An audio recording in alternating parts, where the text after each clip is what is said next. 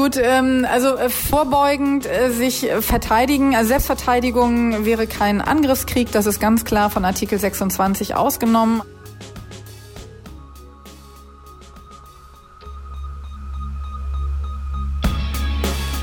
In guter Verfassung. Der Grundgesetz-Podcast.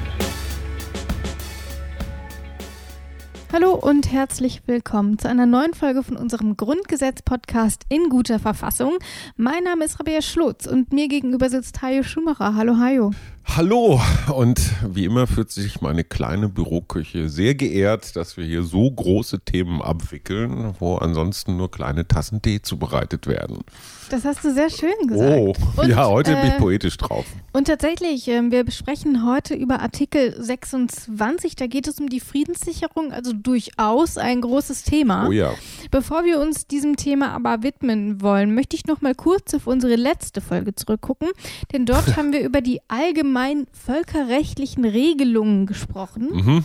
Und ähm, unterstützt hat uns dabei Philipp Amthon. Vielleicht sollte er noch mal kurz erklären, was sind denn eigentlich allgemeine völkerrechtliche Regelungen so genau? Mhm. Ähm, denn an dieser Definition haben wir uns relativ ausführlich abgearbeitet und ähm, das hat er dazu gesagt. Das lässt sich nicht katalogartig festlegen. Es gibt dort verschiedenste Beispiele. Wenn man zum Beispiel in die großen Grundgesetzkommentare guckt, finden sich dort verschiedene äh, Bereiche. Zum Beispiel gehört das Gewaltverbot dazu. Also die Frage, dass die Staaten untereinander gewaltlos agieren, ist also eine klassische allgemeine Regel des Völkerrechts. Da gibt es dann immer wieder Streitfragen, wie verhält sich das zum Beispiel zu der Schutzverantwortungslehre, zu humanitären Interventionen und andere mehr oder klassische andere allgemeine Völkerrechtsregeln betreffen zum Beispiel die Staatenimmunität, sie betreffen Regelungen des diplomatischen und konsularischen Schutzes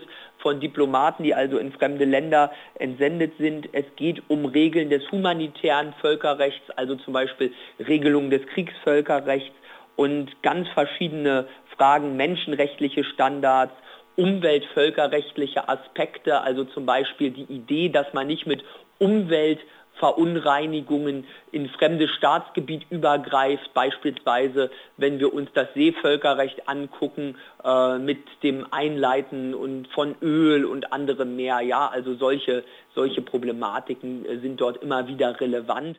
Und wir haben es schon gesagt, in dieser Folge geht es um die Friedenssicherung. Und ähm, in dieser Folge haben wir natürlich auch wieder eine Verfassungsjuristin mit an Bord, denn es ist äh, Nele Matz-Lück von der Universität Kiel. Premiere, ne? Ja, es ist Premiere. Hm, herzlich willkommen. Professorin Dr. Nele Matz-Lück hat den Lehrstuhl für öffentliches Recht an der Christian-Albrechts-Universität Kiel inne. Ihr Schwerpunkt liegt auf dem Völkerrecht, insbesondere dem Seerecht. Sie ist Mitglied des Exzellenzclusters Ozean der Zukunft. Außerdem wurde sie 2014 zum stellvertretenden Mitglied des Landesverfassungsgerichts Schleswig-Holsteins gewählt. Seit 2018 ist sie Mitglied des Gerichts. Legen wir also los und ähm, schauen wir uns doch einfach mal an, was denn eigentlich in Artikel 26 so drin steht. Wir fangen an mit dem ersten Absatz. Absatz 1. Handlungen, die geeignet sind und in der Absicht vorgenommen werden, das friedliche Zusammenleben der Völker zu stören, insbesondere die Führung eines Angriffskrieges vorzubereiten, sind verfassungswidrig. Sie sind unter Strafe zu stellen. Ich darf also nichts unternehmen, was den Frieden zwischen den Völkern stört. Ähm, so allgemein würde ich es jetzt erstmal auffassen. Da sollten wir aber vielleicht erstmal äh, klären, was das denn eigentlich bedeutet, das friedliche Zusammenleben der Völker. Also eigentlich, also klar Frieden.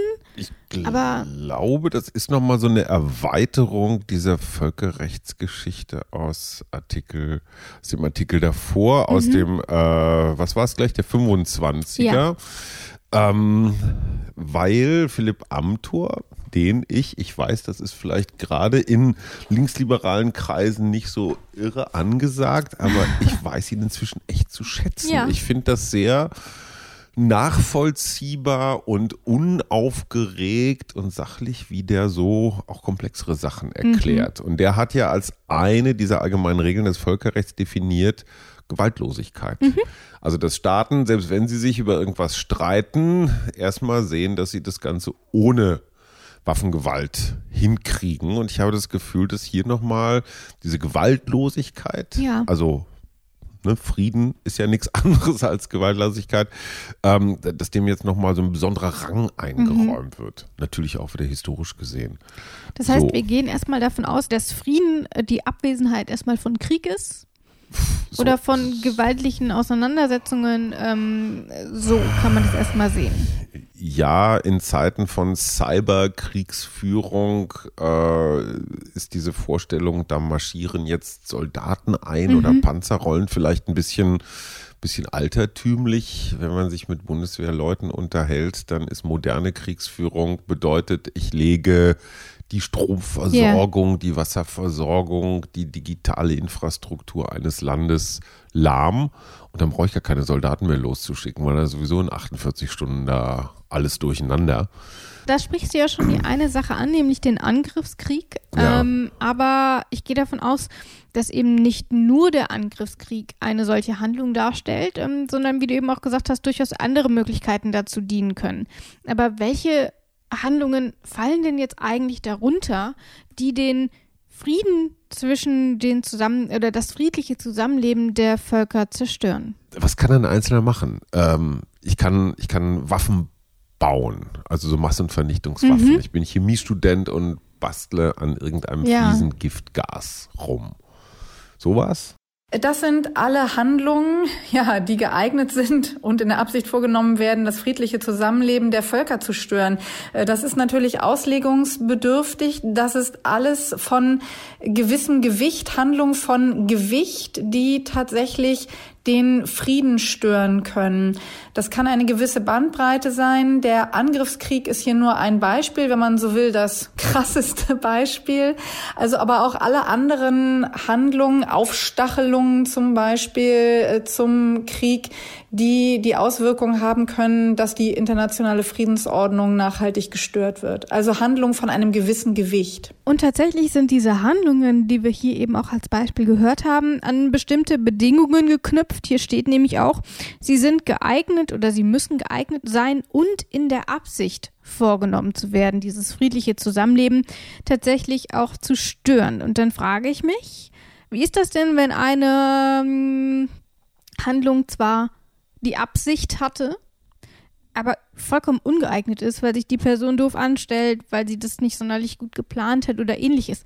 Also müssen diese beiden Aspekte tatsächlich erfüllt sein oder reicht die bloße Absicht? Ob ich, wenn ich mich dabei dumm anstelle, ist das eine andere Sache, aber das kann ja, kann ich mir nicht vorstellen, dass das dann ein Grund dafür ist, dass dieser äh, Artikel nicht greift. Äh, ich glaube, Blödheit schützt vor Strafe nicht. Ist das nicht so ein, so ein, so ein glaube, du meinst Rechtsgrundsatz? Unwissenheit schützt vor Ja, aber auch, nicht. aber auch Tumpheit nicht. Ja. Ähm, was ist eigentlich, wenn Reichsbürger jetzt, äh, die, die, die ja unser, unser Gemeinwesen oder dieses Konstrukt Bundesrepublik Mhm. Deutschland ablehnen und sagen, das stimmt alles gar nicht und es gibt gar keinen Friedensvertrag. Das ist nämlich der zweite Aspekt. Hier steht immer nur das Zusammenleben zwischen den Völkern. Ich frage mich aber auch, wie es innerhalb unserer des Bundesgrenzen Volkes. Ist. Äh, das ist ein Aspekt, auf den wir gleich äh, zu sprechen kommen werden, ob das denn auch tatsächlich eine Rolle spielt ähm, oder ob dieser Kriegszustand oder dieser Angriffskrieg oder eben grundsätzlich die Handlungen immer nur ein anderes äh, Land betreffen muss ähm, oder ob das vielleicht auch allein für Deutschland schon reicht. Aber vielleicht ähm, bleiben wir erstmal bei diesem Absatz 1 und da würde ich gerne von Frau Matz Lück wissen, wie sieht das denn aus? Muss ich die Absicht haben und es gut umsetzen oder kann ich mich auch furchtbar dumm anstellen, aber es wenigstens so gemeint haben? Ja, wir haben hier, was etwas ungewöhnlich ist, aber im Grundgesetz einen klassisch strafrechtlichen Aufbau, nämlich ein objektives Element, die Geeignetheit, also Handlungen, die wirklich dazu führen könnten, dass die Friedensordnung gestört wird, dass es zu einem schwerwiegenden Zwischenfall zwischen Völkern, zwischen Staaten kommt und äh, ein subjektives Element, also das Wollen, die auch in dieser Absicht vorgenommen worden sind, dass genau das passieren soll. Jetzt ist etwas schwer vorstellbar, dass man versehentlich und ohne äh, Wissen und Wollen eine Handlung vornimmt, die tatsächlich eine schwere internationale Krise auf, äh, auslöst. Aber das ist eben diesem, ja, wenn Sie so wollen, strafrechtlichen Aufbau geschuldet. Wir brauchen beides, die objektive Geeignetheit und das subjektive Element, das Wissen und Wollen dieses Erfolges. Und hier steht übrigens noch, insbesondere die Führung eines Angriffskrieges mhm. vorzubereiten. Ich gehe jetzt mal davon aus, dass nicht nur die Vorbereitung darunter mhm. fällt, sondern auch dann der tatsächliche Akt. Sollte das nicht so sein, dann würde es mich zumindest überraschen. Aber, Aber jetzt mal, kann denn ein einzelner Reichsbürger einen Angriffskrieg führen? Hm. Du meinst, dass es immer auch mehrere sein müssen, äh, die dafür. Also die wir bewegen uns ja hier gerade auf dem Gebiet, also wenn ich, wenn man das Grundgesetz als Landkarte betrachtet, sind wir jetzt gerade auf dem Gebiet Völker untereinander. Ja. Äh, ich habe das Gefühl, hier geht es eher um Gruppen. Also wenn zum Beispiel sich in der Bundeswehr ein Teil der Generalität zusammenrottet und sowas wie einen Putsch versucht, ja. um dann wen auch immer anzugreifen. Reicht der einzelne Bombenbauer? Also ich glaube, das ist tatsächlich nicht das Kriterium. Aber sag mir mal eben ganz kurz aus der Geschichte einen einzigen, der jetzt einen Angriffskrieg geplant. hat. Muss ja nicht. Oh gut. Und dann haben wir ja noch was, wir haben eben schon darüber gesprochen, wie sieht es denn eigentlich innerdeutschland aus? Also bedarf es für diesen Artikel 26 immer kriegerische Handlungen gegen einen anderen Staat? Ähm, oder lässt sich das Ganze vielleicht doch innerhalb Deutschlands regeln? Also, dass man eben sagt, okay, ähm, beispielsweise einen Bürgerkrieg, ähm, aber eben mhm. beispielsweise auch kriegerische Handlungen gegen, ich weiß nicht, die Bundesregierung oder ähnliches. Wie sieht es da aus? Nein, das ist hier ist ein Krieg unter den Staaten, ein internationaler Konflikt. Es bezieht sich ausdrücklich hier nicht auf die Situation in der Bundesrepublik. Da haben wir die, ähm, die Treue der äh, Bundesländer untereinander und gegenüber dem Bund. Das heißt, hier wären es äh, Fragen von, äh, von Landesverrat oder äh, Hochverrat. Und in diesem Absatz 1 steht außerdem, dass solche Handlungen unter Strafe gestellt werden. Ich frage mich aber, wie weit das tatsächlich geht. Ich möchte hierfür zwei Szenarien mal eröffnen. Mhm. Szenario Nummer eins, die Base in Rammstein. Die mhm. ist ein wichtiger Stützpunkt der Vereinigten Staaten ähm, hier auf deutschem Boden und in Rammstein spielt äh, auch gerade der Drohneneinsatz der Vereinigten Staaten okay. eine wichtige Rolle. Mhm. Ähm, und das Ganze ist vor einigen Jahren ins Rollen gekommen, dass man sich darüber Gedanken gemacht hat, ähm, wie es denn eigentlich aussieht, welche Verantwortung Deutschland hat, wenn von Rammstein aus Drohnen gesteuert werden, die in anderen Ländern zur Überwachung, aber teils auch zu kriegerischen Handlungen eingesetzt werden können. Aha. Und wir frischen das Ganze nochmal kurz auf. Rahmstein ist ein überschauliches Örtchen in Rheinland-Pfalz. Bekannt ist es wegen der dort ansässigen Airbase der amerikanischen Streitkräfte. Spätestens seit dem tödlichen Flugunglück am Flugtag im Jahre 1988 ist Rahmstein auch über die rheinland-pfälzischen Grenzen hinweg bekannt. Seit einigen Jahren steht die Airbase Rahmstein im Mittelpunkt einer großen Debatte lenken amerikanische Soldaten von Deutschland aus Drohnen durch die Menschen getötet werden? Lange haben die USA dazu geschwiegen und auch die Bundesregierung wollte sich nicht dazu äußern. Kritiker werfen der deutschen Politik vor, einfach wegzuschauen und nicht so recht wissen zu wollen, was in Rahmstein passiert. 2014 schließlich sind drei Jemeniten in Deutschland vor ein Gericht gezogen. Sie alle hatten bei US-amerikanischen Drohnenangriffen Angehörige verloren. Die Angriffe sollen von Rahmstein aus erfolgt sein. Die Angeklagte war die deutsche Bundesregierung selbst, vertreten durch das Bundesverteidigungsministerium in Bonn. 2015 scheitert der Prozess. Es wird zugunsten der Bundesrepublik Deutschland entschieden. Deutschland trage für die Drohnenangriffe der Amerikaner keine Verantwortung, hieß es. Heute aber gibt es ein anderes Urteil. Das Oberverwaltungsgericht Münster hat sich der Klage angenommen und im März 2019 im Sinne der Kläger entschieden. Der Vorsitzende Richter rügte Deutschland nicht nur für sein Verhalten. Deutschland muss in Zukunft auch überprüfen, inwiefern die Handlungen der Amerikaner in Rahmstein völkerrechtswidrig sind. Wie sich die Lage nun ändert, muss noch abgewartet werden. Das Urteil ist jedoch ein Meilenstein in der Diskussion rund um die Drohneneinsätze. Bisher ist das Urteil noch nicht rechtskräftig. Eine Revision wurde zugelassen. Das Urteil ist erst nach Aufzeichnung der Folge gefallen, weswegen darauf kein Bezug genommen werden kann.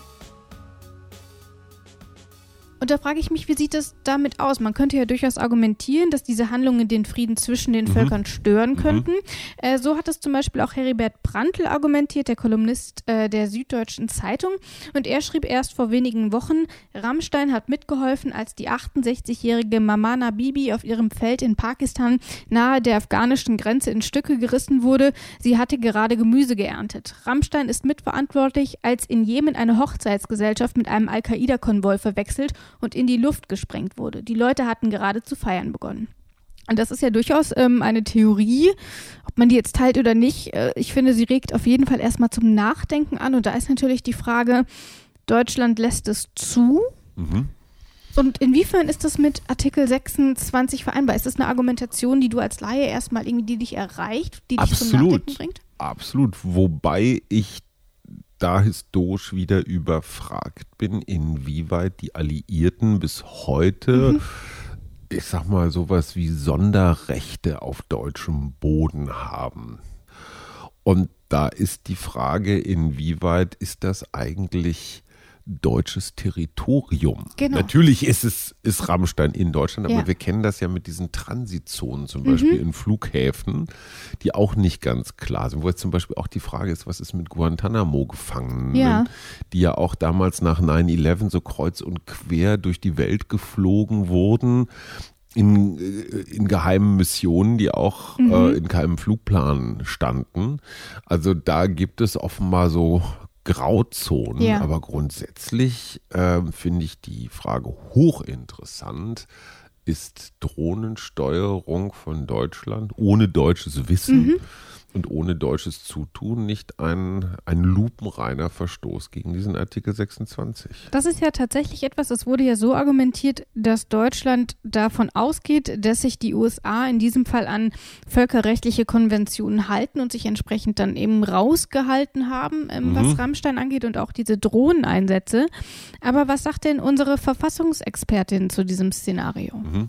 Ja, die rechtliche Einordnung ist hier tatsächlich schwierig. Da sprechen Sie eine gewisse Grauzone an. In dem Moment, wo Deutschland sich solche Drohnenflüge, die gegebenenfalls unterstützend tätig sind, in einem völkerrechtswidrigen Angriffskrieg zu eigen macht, in dem Moment wäre Artikel 26 hier erfüllt. Aber auch die Frage, ob man denn Territorium zur Verfügung stellen darf, wenn man befürchten muss, äh, dass von dort aus an einem, das wäre immer die Bedingung, völkerrechtswidrigen Kriegseinsatz teilgenommen wird. Das darf man eigentlich nicht. Da ist immer ein bisschen die Frage, was weiß die Bundesregierung und qualifizieren sich die Einsätze, die gegebenenfalls von Deutschland aus unterstützt oder gesteuert werden durch andere Staaten, handelt es sich dabei um einen völkerrechtswidrigen Einsatz. Und das kann man durchaus äh, diskutieren äh, bei Einsätzen zum Beispiel gegen den IS. Das ist ja auch in Bezug auf die deutsche Beteiligung auf AVEX Aufklärungsflüge und ähnliches diskutiert worden. Es ist also ein sehr komplexes Thema, mhm. ähm, was ja nicht umsonst auch für eine große Diskussion gesorgt hat. Und wir haben es ja hier auch bei Heribert Prantl nochmal gehört. Ich werde den kompletten Artikel auch nochmal im Online-Artikel verlinken, mhm. ähm, wer sich für die Argumentation von Herrn Prantl da genauer interessiert. Aber auf jeden Fall hat es mich persönlich sehr zum Nachdenken angeregt. Und deswegen fand ich das auch gerade interessant zu hören, ähm, was Frau ähm, Mats Lück dazu gesagt hat. Wobei ich, möchte, ich noch auf einen, auf einen ja. ich sag mal, Spezialfall hinweisen darf. Gelegentlich wird der Angriffskrieg ja getarnt als so eine Art präventiver Verteidigungsschlag. Das mhm. heißt, ich greife an, um zu verhindern, dass ich angegriffen werde. Das ist jetzt schon die dialektische Form äh, der Verteidigung. Aber tatsächlich ein Beispiel von Deutschland ist die da, seitdem wir das Grundgesetz haben, ja. nicht bekannt. Nee, wie gesagt, ich mag das nicht beurteilen. Ich sage einfach nur diese Definition Angriffskrieg, mhm. den umzudeuten, als eigentlich diente es ja der Verteidigung. Das ist also ich glaube, so mit dieser Sonder Argumentation wirst du nach dem Grundgesetz nicht durchkommen. Wenn du zuerst angreifst, dann ist das ein Angriffskrieg. Gut, ähm, also äh, vorbeugend äh, sich äh, verteidigen. Also Selbstverteidigung wäre kein Angriffskrieg. Das ist ganz klar von Artikel 26 ausgenommen. Artikel 26 verbietet also äh, nicht überhaupt irgendwelche militärischen Einsätze, sondern verbietet solche militärischen Einsätze, die völkerrechtswidrig sind. Das heißt insbesondere eben ein Angriffskrieg. Das heißt, ich darf mich verteidigen und ich darf mich auch verteidigen, wenn ein bewaffneter Angriff schon unmittelbar bevorsteht. Ich muss also nicht warten, bis ähm, Bomben auf deutschem Territorium einschlagen. Aber wie weit man das vorverlagern kann, äh, da hatten die USA im Zusammenhang mit äh, dem ähm, Angriffen auf das World Trade Center und den präemptiven Verteidigungsschlägen gegen Afghanistan äh, so versucht, den Boden zu bereiten, also die, die Selbstverteidigung noch weiter nach vorne zu verlagern, äh, das ist völkerrechtlich ausgeschlossen. Also es muss schon eine Situation sein, wo ein bewaffneter Angriff eindeutig unmittelbar bevorsteht, damit man sich dann schon selbst verteidigen darf. Also eine irgendwie geeignete, also irgendwie geartete präventive Selbstverteidigung ist völkerrechtlich nicht erlaubt und äh, dementsprechend auch im Rahmen des Artikel 26 Grundgesetz nicht erlaubt. Ich möchte zu einem zweiten Szenario kommen. Ich habe angekündigt, es sind zwei Szenarien. Eins haben wir besprochen mit Rammstein ähm, und wie es dort überhaupt mhm. dann rechtlich aussieht. Ähm, um zu diesem zweiten Szenario zu kommen, müssen wir erst einmal in Absatz 2 reinhören, mhm. ähm, was wir jetzt auch so gleich tun.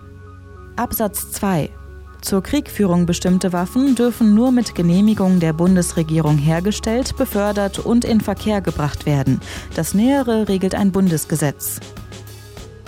Da geht es um die Auslieferung und die Herstellung von Waffen. Und ich finde, für mich ganz mhm. persönlich, das widerspricht Absatz 1 so fundamental.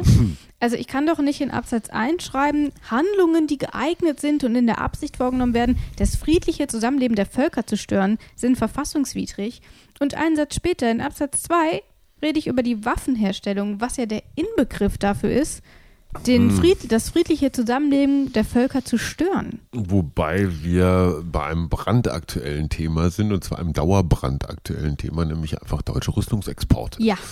Ähm, ich vermute mal, dass auch da über diesen Umweg Verteidigung, NATO-Partner, so Quietsch, ähm, äh, Konstruktionen geschaffen mhm. werden, die es gerade irgendwie so ähm, zulassen. In Wirklichkeit, lass es uns sagen, wie es ist, geht es natürlich um Arbeitsplätze, es geht ja. um wahnsinnig viel Geld, es geht natürlich auch um internationale ähm, ja. Verhältnisse. Es gibt nun wirklich überhaupt keinen Grund, Saudi-Arabien irgendwelches Schießgerät äh, mhm. äh, auf den Hof zu stellen. Äh, ein, völlig absurder Krieg, der da im Jemen geführt wird. Ja mir fällt echt wenig Begründung ein, warum man Saudi-Arabien auch nur auch nur eine Vogelflitsche, so eine Zwille in die Hand drücken sollte. Ja. Und trotzdem äh, ist es einer der beliebtesten Rüstungsempfänger nicht nur der Deutschen, sondern weltweit. Wobei, äh, während wir hier aufzeichnen, ähm, gibt es nach wie vor einen Exportstopp. Ähm, wie es aussieht, wenn diese Folge läuft, kann ich jetzt natürlich noch nicht voraussehen. Deswegen auch hier wieder der Hinweis, wir sind etwas früher dran. Aber grundsätzlich, ich frage mich, es muss doch irgendjemandem aufgefallen sein, als sie dieses Grundgesetz dann äh, diesen Artikel hier verfasst haben, dass das irgendwie nicht so ganz zusammenpasst. Und deswegen Szenario 2 ist dann in dem Fall, eine deutsche Firma liefert Kriegswaffen in ein Land ähm, und durch diese Waffen kommen Menschen zu Schaden. Mhm. Sie sterben. Und das ist dann legal und steht offensichtlich auch nicht unter Strafe, sofern es eben eine äh, Genehmigung der Bundesregierung hat. Und das ist dann verfassungskonform. Ja, weil dann dieses Gremium wie gesagt, einen Fall konstruiert, ja. Äh, quasi die Ausnahme, äh, warum es jetzt doch zwar knirsch, aber doch äh, zulässig ist, Waffen zu liefern. Wie gesagt, bei NATO-Partnern verstehe ich es noch, weil mhm. wenn man gemeinsame Ziele, gemeinsame Werte hat ja. und sich auch an gemeinsame Regularien hält, zum Beispiel keine Angriffskriege zu führen, mhm. in Ordnung. Aber insbesondere Krisengebiete, äh, wo, wo es ohnehin schon raucht, ähm, da ja. fehlt mir dann jedes Verständnis. Und dazu kommt natürlich noch so eine Grauzone, nämlich alles, was mit dem ich sag mal, mit dem geheimnisvollen Wort Dual Use zu tun hat. Mhm. Also, ich sag mal, Gerätschaften, die man zum Brunnenbauen äh, benutzen kann, aber auch gleichzeitig als Zentrifuge, um irgendwelches Gifts, ja. Giftzeug für irgendwelche Bomben anzureichern oder sowas, um es mal ganz laienhaft zu sagen. Also ja. Dual Use letztendlich eine, ein, ein, eine, ein doppelter Nutzen mhm. äh, eines einer solchen Gerätschaften. Da sind ganz viele, ich sag mal, chemische Geräte, Zentrifugen, Verdichtungsmaschinen ja. oder sowas, die man auch für Kriegsgerät gebrauchen kann. Und da wird es dann richtig schwierig. Ja, und weil ich das hier schon sehr schwierig finde, ähm, geht die Frage auch nochmal an ähm, Frau Marz-Lück. Wie passt das eigentlich genau zusammen? Deutschland besitzt ja auch Kriegswaffen. Grundsätzlich dürfen Staaten Waffen haben, um sich zu verteidigen oder um sich in von den Vereinten Nationen mandatierten Einsätzen an der äh, Bewahrung oder Wiederherstellung äh, des Friedens zu beteiligen. Ob das im Einzelfall zielführend ist, darüber kann man sicherlich streiten. Und es gibt natürlich Stimmen, die sagen, der Einsatz von Kriegswaffen kann nie geeignet sein, äh, den Frieden zu fördern oder zu erhalten. Aber wir dürfen nicht vergessen, dass es äh, einmal ein legitimes Recht auf Selbstverteidigung der Staaten gibt dass sie nur mit Waffen durchführen können und dass es eben Einsätze gibt, die nicht völkerrechtswidrig sind. Und dafür sind solche Exporte gedacht.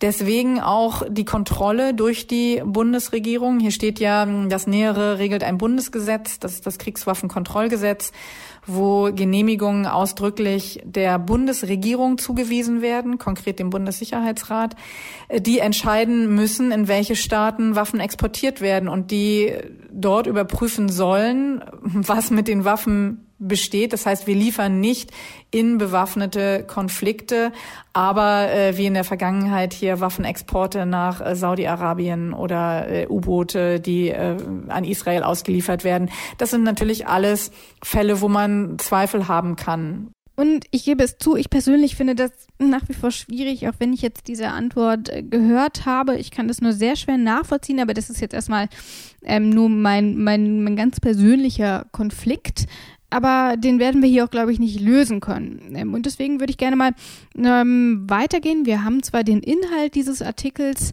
gut durchgearbeitet, glaube ich, aber ich habe das Gefühl, dass uns gerade dieser Artikel 26, der begegnet uns zwar nicht alltäglich, aber vielleicht auch zum Glück nicht ich alltäglich. Ich weiß nicht, ob das tatsächlich alles so weit weg ist. Mhm. Ähm, der Überfall Russlands auf die Ukraine, wo ein Natürlich, ich bin Konflikt jetzt erstmal nur aus der deutschen geschürt wird. Die Annexion der Krim ja. äh, ist, sind relativ frische Beispiele, auch gar nicht so weit weg von hier. Mhm. Äh, die von russischer Seite natürlich erklärt werden mit mhm. war sowieso unsers und ja. Prävention und und und. Ähm, nach dem Dafürhalten Experten aber klarer Bruch von Völkerrecht ja. war. Und die entscheidende Frage ist, äh, wie gehen wir damit um? Mhm. Weil dass da ein Rechtsverstoß zumindest nach unserem Dafürhalten stattgefunden hat, ja. keine Frage. Ähm, auf der anderen Seite haben wir natürlich traditionell auch starke wirtschaftliche Verbindungen nach Russland. Mhm. Äh, Gesprächsfähigkeit ist ein Wert an sich. Also ja. das komplette Ächten von angriffskriegerischen Handlungen ist auch schwierig. Mhm. Und die spannende Frage ist, äh, kommt man damit durch heutzutage? Ja. Oder gibt es eine internationale Ächtung, die so weh tut, dass sich jeder nächste Angriffskrieger sehr genau überlegen wird, mache ich das auch nochmal? Mhm. Ich habe das Gefühl, so ein ja, etwas ernsteres Du, Du, Du. Das war aber nicht schön. Äh, gut, okay, die Sanktionen gegen Russland sind schon seit einigen Jahren mhm. ähm, in Betrieb. Auf der anderen Seite werden sie natürlich auch hier und da ganz, ganz kundig umgangen. Gut. Und ich glaube, damit sind wir für Artikel 26 auch schon durch. Es sei denn, du hast noch eine dringende Anmerkung zu diesem Artikel, die du loswerden möchtest. Naja, wir haben noch nicht über den, über den Bundessicherheitsrat gesprochen, mhm. so ein geheimtagender Ausschuss des Bundeskabinetts. Äh, der am Ende dafür zuständig ist, zu entscheiden, ob wir Waffen irgendwohin mhm. liefern und nicht. Und das Interessante ist, dass da im Wesentlichen äh, wirtschaftliche Interessen ja. Eine Rolle spielen. Also man hat nicht das Gefühl, dass da jetzt so viel Verfassungsrechtler und, und Ethiker und Historiker im Gremium sind, die ihre Anmerkungen machen, sondern letztendlich geht es tatsächlich immer wieder um die Frage, dürfen wir mit diesem per se erstmal ähm, umstrittenen Gerät, dürfen wir damit Geschäfte machen? Ja, und ich meine, es geht ja immer nicht nur um klassisch Saudi-Arabien, sondern es geht ja auch um so ganz eher banalere Geschichten wie, keine Ahnung, Gewehre für, für die Polizei mhm. eines Landes, mhm. das sich vielleicht nicht immer nur an demokratische Geflogenheiten ja. hält oder sowas. Und dieses, ähm, dieses Gremium, dieser Bundessicherheitsrat, der tagt geheim. Das heißt, am Ende erfahren wir zwar, ein Ergebnis, aber äh, nicht unbedingt, wie es zustande gekommen ist. Ich habe gerade mal nachgeschaut, es gibt in etwa grob äh, 10.000 Rüstungsexporte pro Jahr. 10.000? 10.000. Puh. Äh, laut Rüstungsexportbericht. Mhm.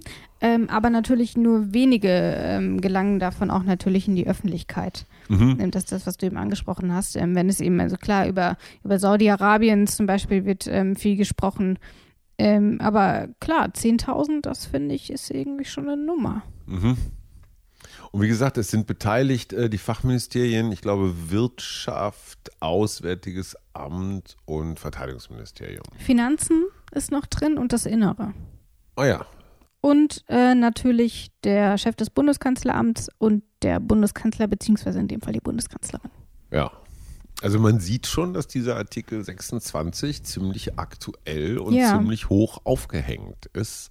Das ist nicht nur so ein, äh, so ein Mahnartikel, ja. sondern der ist praktisch hey, 10.000 Fälle im Jahr.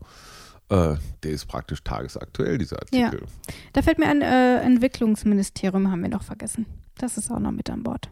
Seit 98. Mhm es heißt immer wieder, das müsse alles transparenter werden. Ja. Ich glaube, das ist so eine Forderung, die kann man sich auch als Journalist so auch für die nächsten 20 Jahre ja. auf F7 legen. Da wird überhaupt gar nichts transparenter werden, weil mhm. wir da weil wir da so ganz innere, ganz innere Bereiche von Sicherheit, von Bündnis, ja. von NATO und natürlich auch von Geheimdiensterkenntnissen äh, berühren. Mhm.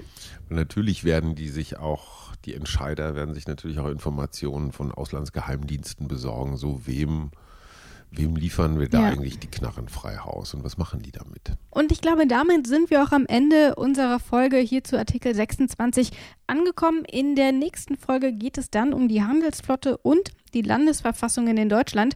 Unterstützung bekommen wir dann erneut von Alexander Thiele und es wird eine kleine Überraschung geben, die oh, wir jetzt aber noch nicht verraten. Trommelwirbel. Weil es ist eine Überraschung und die verrät man vorher nicht. Und damit verabschiede ich mich aus dieser Folge. Ich freue mich, dass ihr alle eingeschaltet habt. Und dann hören wir uns bei Artikel 27 und 28 in der kommenden Folge. Und ich bedanke mich nochmal ganz ausdrücklich bei Rabea Schlotz, die nach diesen vielen, vielen Artikeln, die wir hier schon durchgekaut klingt so ein bisschen angestrengt, so durchgearbeitet ja. haben, ja. immer noch in der Lage ist, für Überraschungen zu sorgen. Und ich kann nur ja. so viel verraten, es ist echt eine. Tschüss. Tschüss. In guter Verfassung der Grundgesetz-Podcast.